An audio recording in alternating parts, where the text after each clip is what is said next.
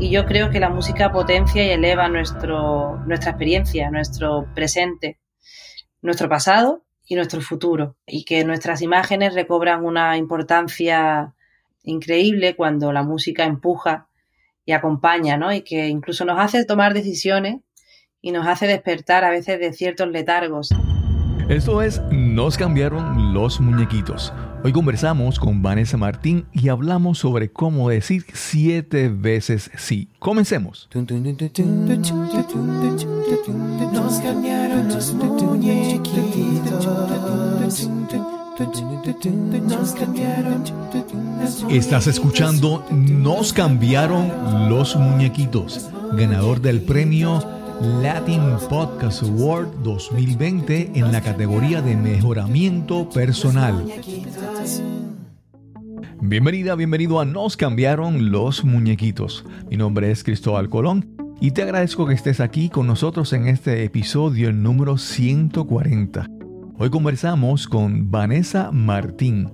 Vanessa es una cantautora de Málaga, España, y hablaremos sobre su más reciente producción, Siete veces sí. Este es un disco repleto de historias, inspiración, emociones y que nos invita a vivir y a crear momentos inolvidables escuchando su música. Esperamos que disfrutes esta conversación con Vanessa Martín. Hoy estoy súper emocionado, eh, como diríamos en Puerto Rico, estoy como un nene chiquito con juguete nuevo. Tengo una una entrevista que, que, me fascina poder tener esta oportunidad de conversar.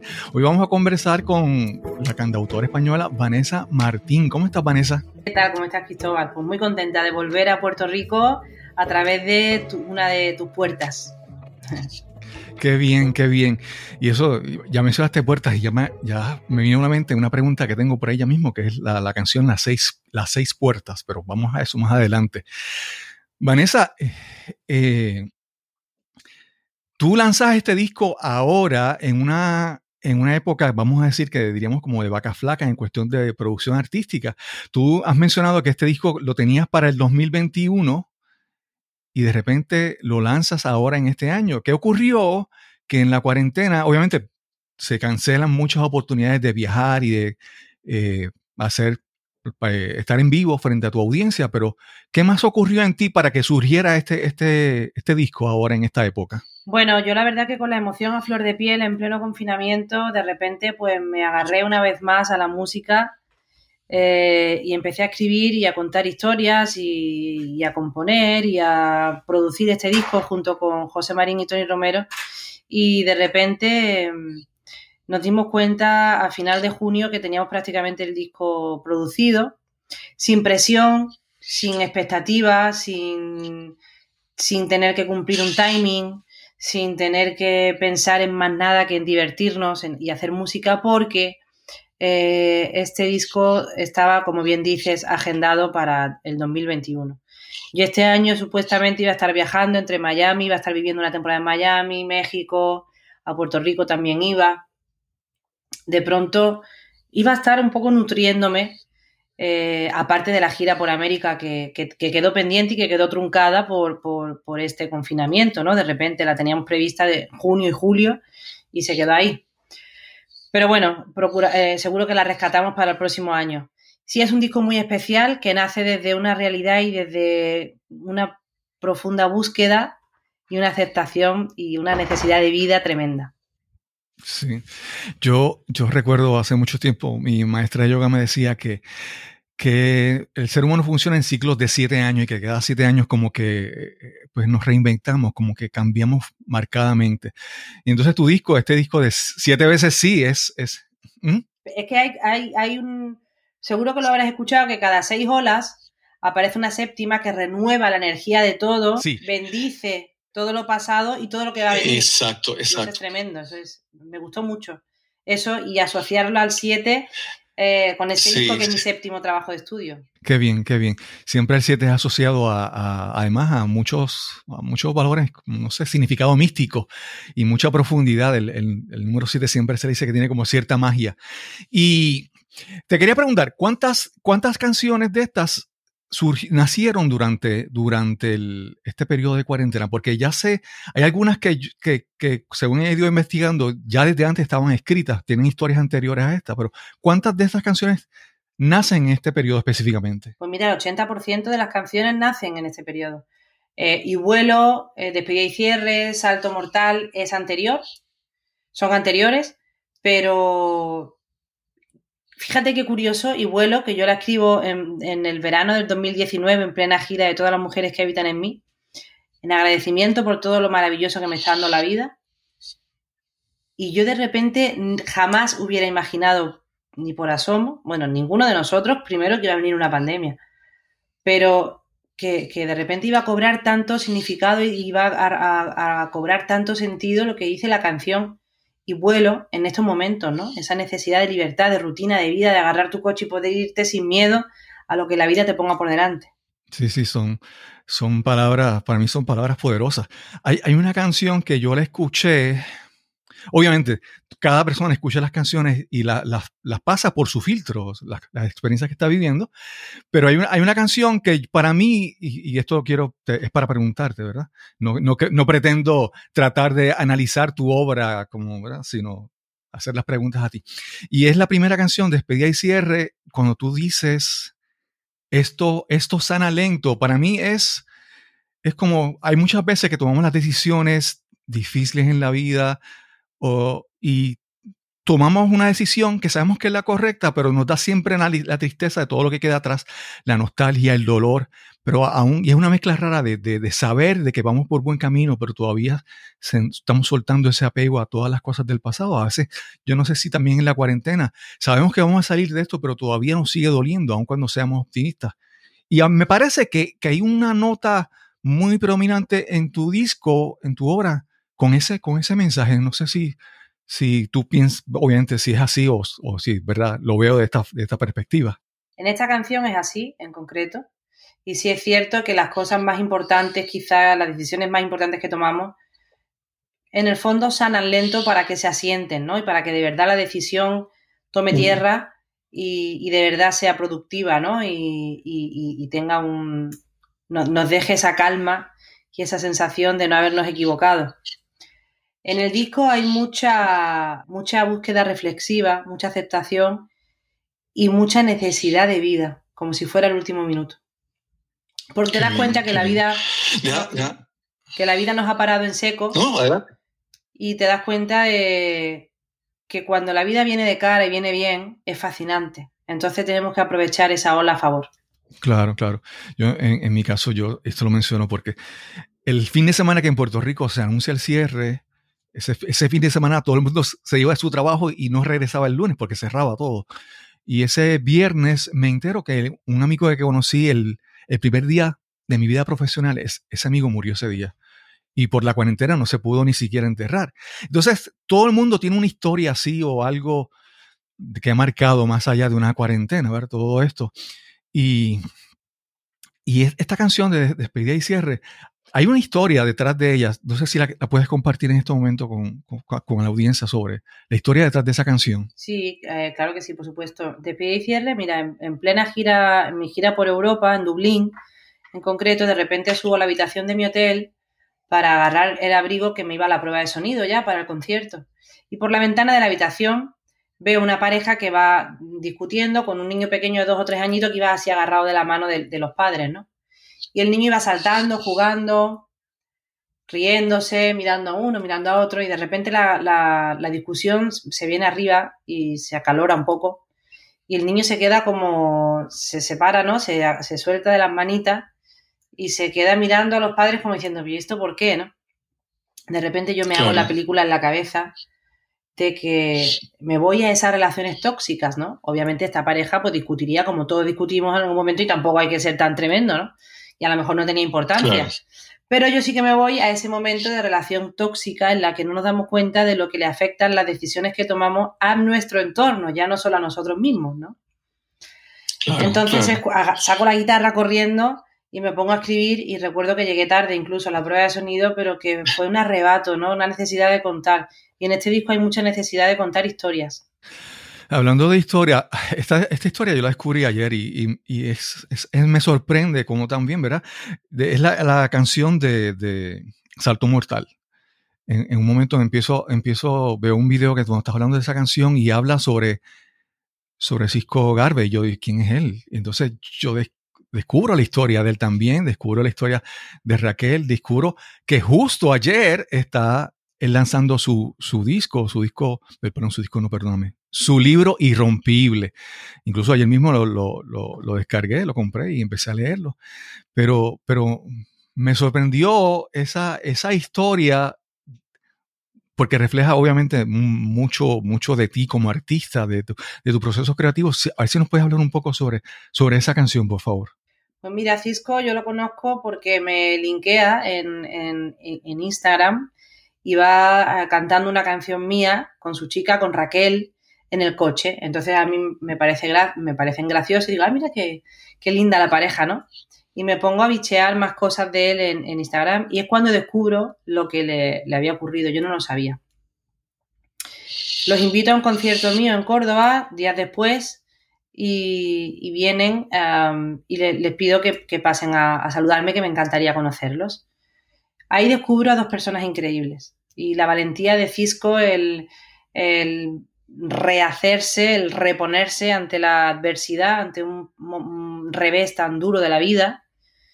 Y porque él pierde la movilidad de sus piernas en un salto de snowboard y pierde la movilidad por un accidente y él es tenista profesional. Entonces, bueno, eh, él empieza un proceso tremendo, muy duro, él me contaba que, cuando va en silla de ruedas, los primeros días salían por la noche, por la judería, por Córdoba, que son cordobeses los dos, y salía él con su chica, con Raquel, de noche, para que nadie viera que él había perdido la movilidad en las piernas. A mí eso me, puso, del revés.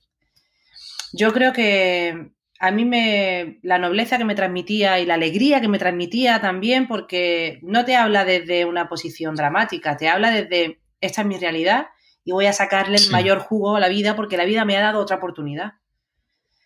Eh, entonces, a partir de ahí yo decido y, me, se me clava un pellizco en mi corazón y digo, aquí le voy a hacer una canción homenaje.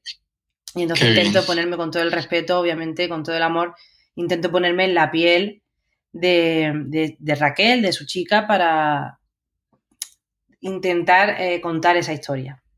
Sí.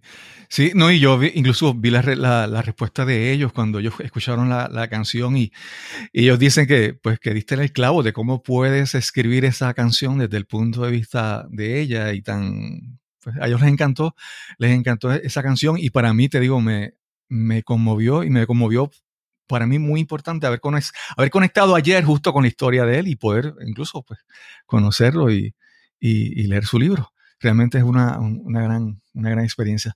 Hay, hay, otra, hay otra canción que, que me sorprendió cuando vi de, qué se trata y es la canción Seis Puertas. Y entonces cuando la, cuando la escucho, tú empiezas a escuchar la canción y te das cuenta que están narrando y lo que están narrando es un sueño que tuviste.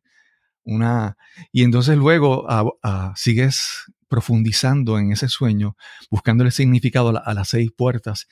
Y, a ver si nos puedes hablar sobre, sobre esa canción, porque esa canción refleja también mucho una parte como que más esotérica, mística, profunda de ti en esto de sueños y de, de toda esta parte de tu vida. Háblanos sobre eso, por favor. Pues mira, Cristóbal, me ha pasado que a veces sueño con, con canciones.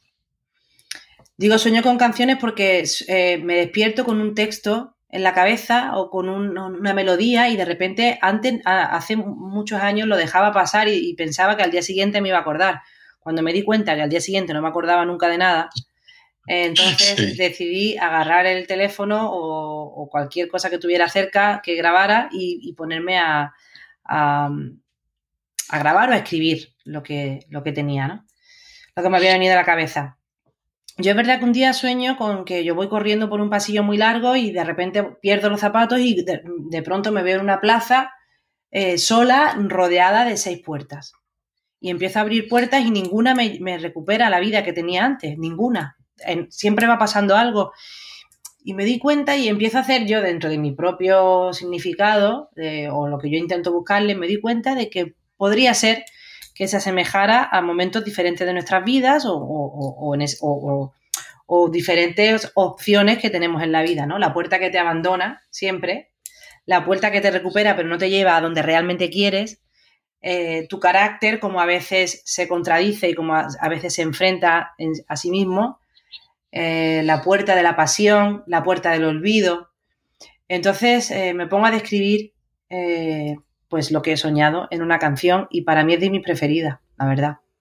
Sí. ¿Te consideras que eres...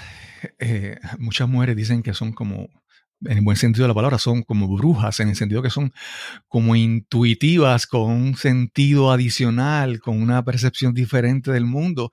¿Te consideras así? Y, creo que en algún momento has hablado mucho sobre, sobre tu abuela y las cosas que tu abuela decía sobre eso en ti.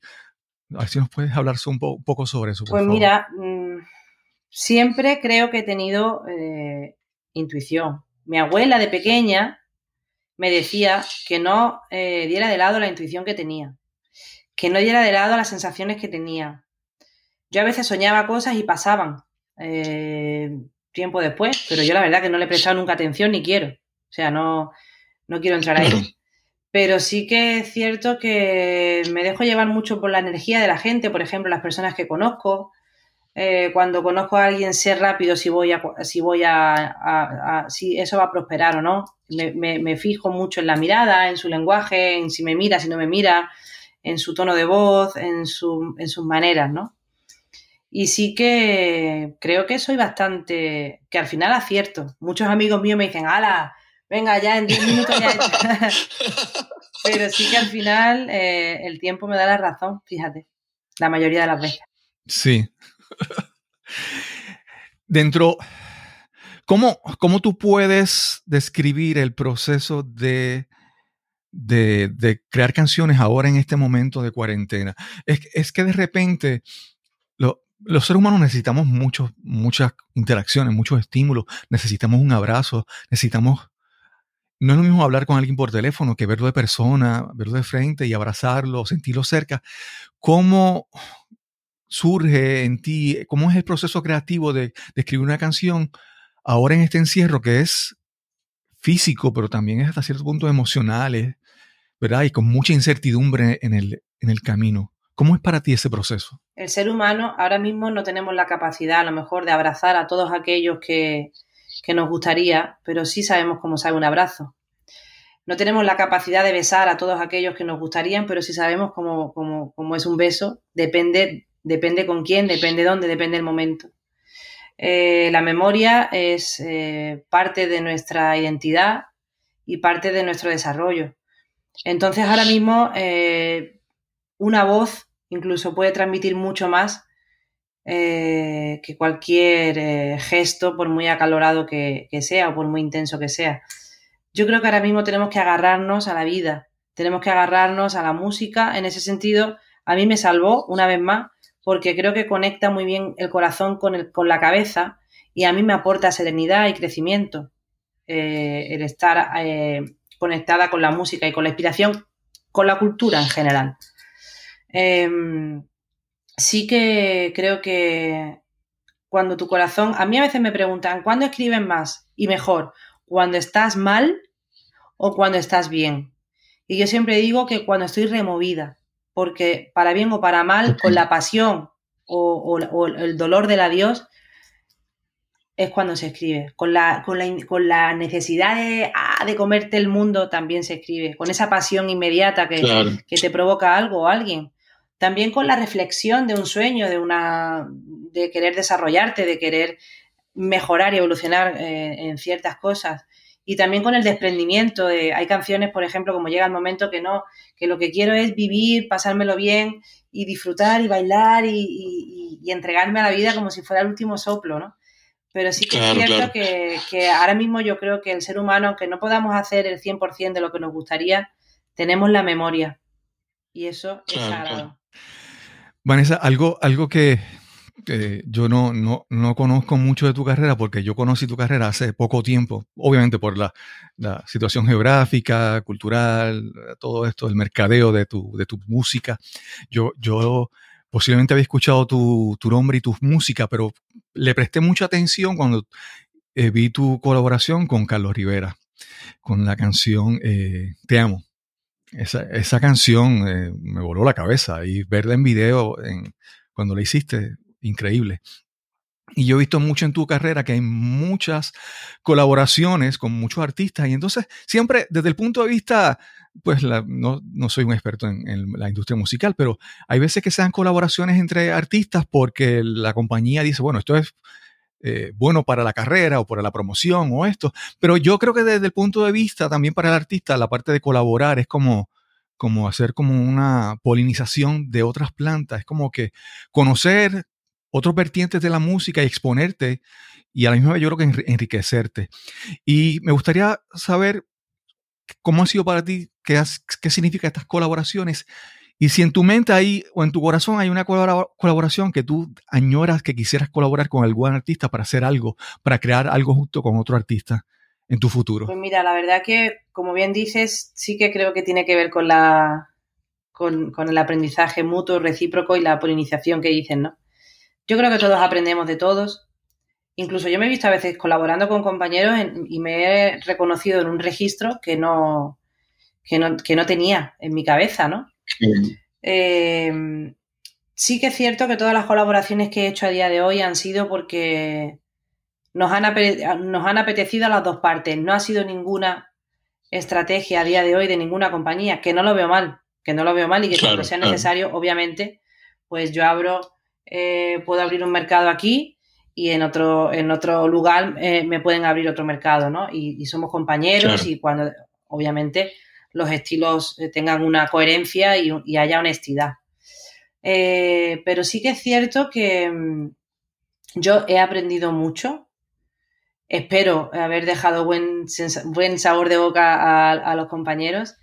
Y, las colaboraciones, un escenario es tan mágico y tan, eh, en un escenario se ve todo, se ve la nobleza del artista y se ve eh, la, parte más, eh, por decir de alguna manera, más turbia también, ¿no? Porque se ven las inseguridades también. Entonces, bueno, es un momento que cuando de verdad te apetece es mágico porque queda para el recuerdo. Sí, sí. ¿Y alguna colaboración que tú dices, no, yo quiero, me gustaría, me deseo colaborar con este artista porque por la admiración, por lo que creo que puedo surgir eso en tu futuro? ¿Alguna colaboración que quisieras? Hay muchos artistas, hay muchos artistas a los que admiro, que me encantaría y sobre todo descubres a personas increíbles a veces detrás de, de la imagen del artista, ¿no? Y, me encantaría pues que se diera en algún, día, es grande, ella es estratosférica, pero sueño y lo pienso así con, mi querida Adele, que la adoro y me parece fascinante. Sí, sí, sí. Sí, y Adele, que, que, es una, digo, lo poco que he visto de ella es que ella es, una, es un gran talento, pero en su personalidad es una persona muy, eh, qué sé yo, jocosa, directa, abierta. Ella es como que a veces se ha metido en problemas porque habla y es como que sin, sin filtro, ¿verdad? Sí, sí, sí, sí, sí, sí. A mí me parece fantástico. Yo creo que la naturalidad a día de hoy es un valor al alza. Sí, yo eso tengo que decírtelo porque si no mi esposa me, reclama y es que eh, mi esposa te nuevamente te había visto en otro en otra la colaboración con Carlos Rivera, pero ella quedó prendida de ti cuando vio una colaboración que tú hiciste en Puerto Rico en un concierto con, con Cani García y ella ella ella le encantó tu canción y, y le sorprendió ver entre el público cercano a ella, tanta gente cantando la música tuya. Entonces, no es, no es música que son gente que, te ha descubierto, no sé, de manera orgánica, no porque estabas en las estaciones de, los, hits más pegados, la, música más comercial. No, es que te han conocido y han descubierto esa música, como en mi caso, que he descubierto tu música y, he quedado como que con, con, todas esas historias, con toda ese, esa magia, esa profundidad que que realmente, porque me parece que más en estos momentos de la cuarentena, nosotros estamos buscando a, agarrarnos a lo que sea que nos dé esperanza, que nos dé eh, sentir que estamos vivos, en el caso no tanto en, ¿verdad? en, Europa, pero en, este lado de, del océano, que estamos tan cercanos a Estados Unidos con toda la cosa política que ha habido allá y todo el problema que ha habido y cómo eso nos afecta a Puerto Rico políticamente también queremos buscar como cosas que nos, que nos inspiren, que nos hagan sentir que hay, como dice la canción, que esto sana lento. Es lento, pero va a sanar eventualmente. Sí, totalmente. Mira, gracias a redes sociales nosotros nos damos cuenta que en Puerto Rico hay mucha gente que quiere que, que mi música empiece a sonar ahí. Y gracias a Andrés Wolf, que es de Warner, que me conoce en España, viene a un concierto mío con, Adriana. Eh, y vienen a, un concierto mío aquí en, España y de repente él dice, tú eres, eh, tienes que, estar eh, en, Puerto Rico y a partir de ahí vamos a empezar nuestra carrera en América. En América, en Estados Unidos. Sí, sí, sí, exacto. Y, de pronto cuando yo llego ahí al, concierto de Cani, que con Cani también hicimos un ida y vuelta, pues yo le abro un poco la puerta aquí en España y ella me invitó a su concierto ahí en Puerto Rico y nos eh, eh, intercambiamos las invitaciones y gustosa porque me parece una artistaza tremenda y muy talentosa, ¿no? Eh, yo descubro que, la, que efectivamente la gente ahí cantaba mi canción y que mucha gente entraba en el camerino para querer saludarme y que de repente venían promotores y me ofrecían conciertos y era como, wow. Y, mi propia discográfica Warner se da cuenta que ahí tenemos un porqué, que tenemos un fundamento. Lástima que eh, junio, que era cuando teníamos agendada la fecha del concierto, pues no, no pudo ser por el confinamiento, pero si cabe, aún con más ganas volveremos a Puerto Rico y yo enamorada de Puerto Rico. De hecho, Parte del disco anterior lo terminé en Puerto Rico, fíjate, de componer, de escribir, que estaba de vacaciones Qué bien. ahí. Qué bien. Vanessa, hay algo, algo que, no sé si mucha gente lo conoce, es que también tú has publicado un, libro de, poesía y, quería preguntarte cómo, cómo es para ti el proceso, por ejemplo, cuando yo admiro mucho a, más, que un intérprete, a una persona que canta una canción, es alguien cuando la crea, siento que, que hay como que mucho más de su alma puesto en una canción. Pero cuando tú escribes poesía, y tal vez no es que tienes la, presión de poner una melodía, ¿cómo es el proceso de crear poesía, escribir para ti? ¿Cómo puede ser que hasta cierto punto escribes esto y esto, bueno, esto es para, una, para escribir solamente, pero esto es para ponerle melodía? ¿Cómo es eso para ti, esa experiencia?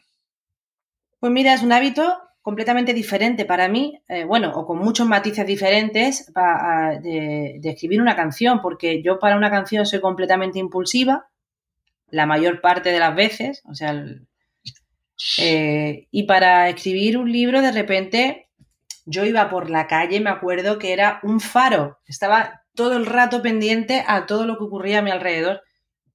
Me acuerdo que entre concierto y concierto, viaje, avión, eh, pruebas de sonido y tal, yo iba con mi portátil, iba escribiendo todo el rato y mi, manager me decía, te vas a poner mala, deja de escribir, pero mm, relájate, duerme un poco, tal. Y yo era todo el rato queriendo porque para mí era una responsabilidad tremenda y me daba mucho pudor realmente escribir un libro, ¿no? Porque eh, que una editorial como Planeta se interesara por, por mi obra a mí me provocó mucho respeto.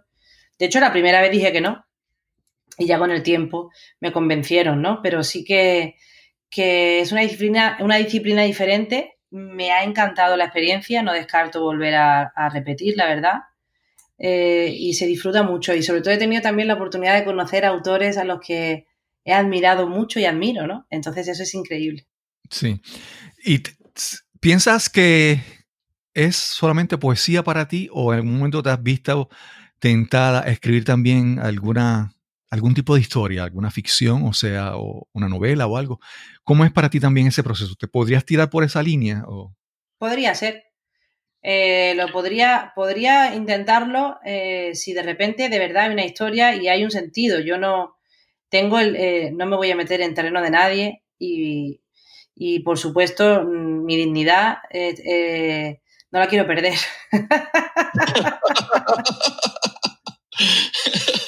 A día de hoy no ha surgido, creo que no, no, estoy ahí, pero algún día, quién sabe. Eh, es que yo tampoco pensé nunca que iba a dedicarme a la música de manera profesional cuando era pequeña o cuando era adolescente y de repente mira dónde estamos. Así que quién sabe si dentro de cinco años estamos hablando de el corazón de no sé qué, por, si de repente escribo una novela, ¿no? Sí, porque lo, según lo que pude verificar es que tú lo que estudiaste fue pedagogía, e, educación. ¿Es cierto? Educación musical y pedagogía. Sí, entonces de repente dedicarte a, la, a, la, a la, música completamente. Algo, algo, algo que también leí es que tus padres trabajan, son profesionales de la salud, trabajan en, en algo relacionado a salud. Sí. ¿Cómo ha sido para ti? por ejemplo, yo, en mi caso, yo, en mi familia, hay, hay personas que están muy delicados de salud. Y entonces esta, esta cuarentena siempre me da eh, preocupación más que por mí, es por ellos, ¿verdad? Y entonces no sé si en este caso, en, tu familia, eh, también te, esa, esa preocupación, esa, esa precaución, esa sensación de, de temor, no sé si también para ti ocurre.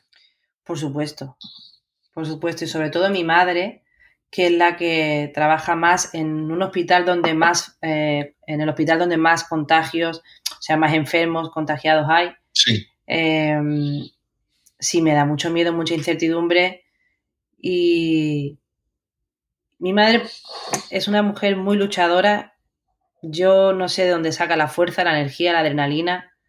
La capacidad que tiene para ponerse en la piel del otro es increíble. Y, es una gran luchadora que se ha hecho a sí misma y, y, que se está cuidando mucho, pero obviamente su prioridad es ayudar todo lo que pueda. Claro, claro. Vanessa, eh, eh, te mencioné al principio que este no es un podcast normalmente que hablamos de estos temas, no es un podcast de farándula o de música estrictamente, sino de, cómo nos reinventamos, de cómo enfrentamos el cambio. Y para mí la música es una, el principal aliado, se vuelve la, banda sonora de nuestros momentos de lucha, de nuestros momentos de vida. Y escoger la música que nos acompaña, escoger los artistas que nos acompañan, que nos hablan al oído, en este momento de gran dificultad, pues para mí yo creo que es muy, muy importante y, estoy muy agradecido, primero de que de toda la música y la belleza que creas con tu música, y segundo que hayas accedido a, conversar aquí con nosotros en esta, en esta tarde. No, por favor. Para mí es un gustazo tremendo. La charla, además, eso, como bien dicen, no solo hablar de música, sino de la vida, de otros valores, de otras disciplinas, incluso de la situación real, de la actualidad. Y yo creo que la música potencia y eleva nuestro, nuestra experiencia, nuestro presente, nuestro pasado y nuestro futuro también. Eh, y que nuestras imágenes recobran una importancia eh, increíble cuando la música empuja y acompaña, ¿no? Y que incluso nos hace tomar decisiones y nos hace despertar a veces de ciertos letargos. Entonces, para mí es un, bueno, eh, todo lo que yo recibo de la vida, que creo que está siendo muy generosa conmigo, a través de mis canciones procuro devolverlo y procuro conectar con la gente y seguir un camino que espero sea largo aquí. Gracias, eh, Vanessa Martín.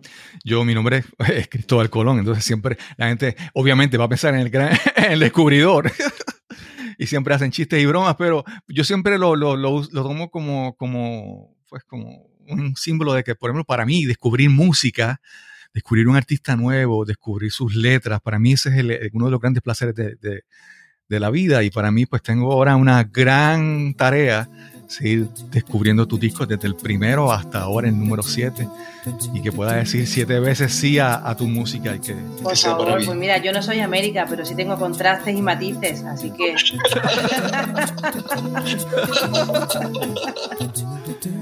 Muchas gracias, Vanessa, por esta excelente conversación. Gracias a ti, me encantó. De verdad, cuídate mucho. Un gusto. Agradezco enormemente a Vanessa Martín por esta gran oportunidad de conversar con ella, de hacer preguntas sobre su música. Realmente fue una, una gran experiencia. Además, quiero agradecer a mi gran amigo Emanuel Cavazos por esta oportunidad de tener esta conversación con Vanessa Martín. Emanuel, eternamente agradecido. También te quiero invitar a que visites nuestro canal en YouTube. Ahora todas las entrevistas están haciéndose tanto en audio como en video, buscando garantizar una buena calidad de audio también. Así que visita nuestro canal en YouTube, busca Nos cambiaron los muñequitos y déjanos tu comentario.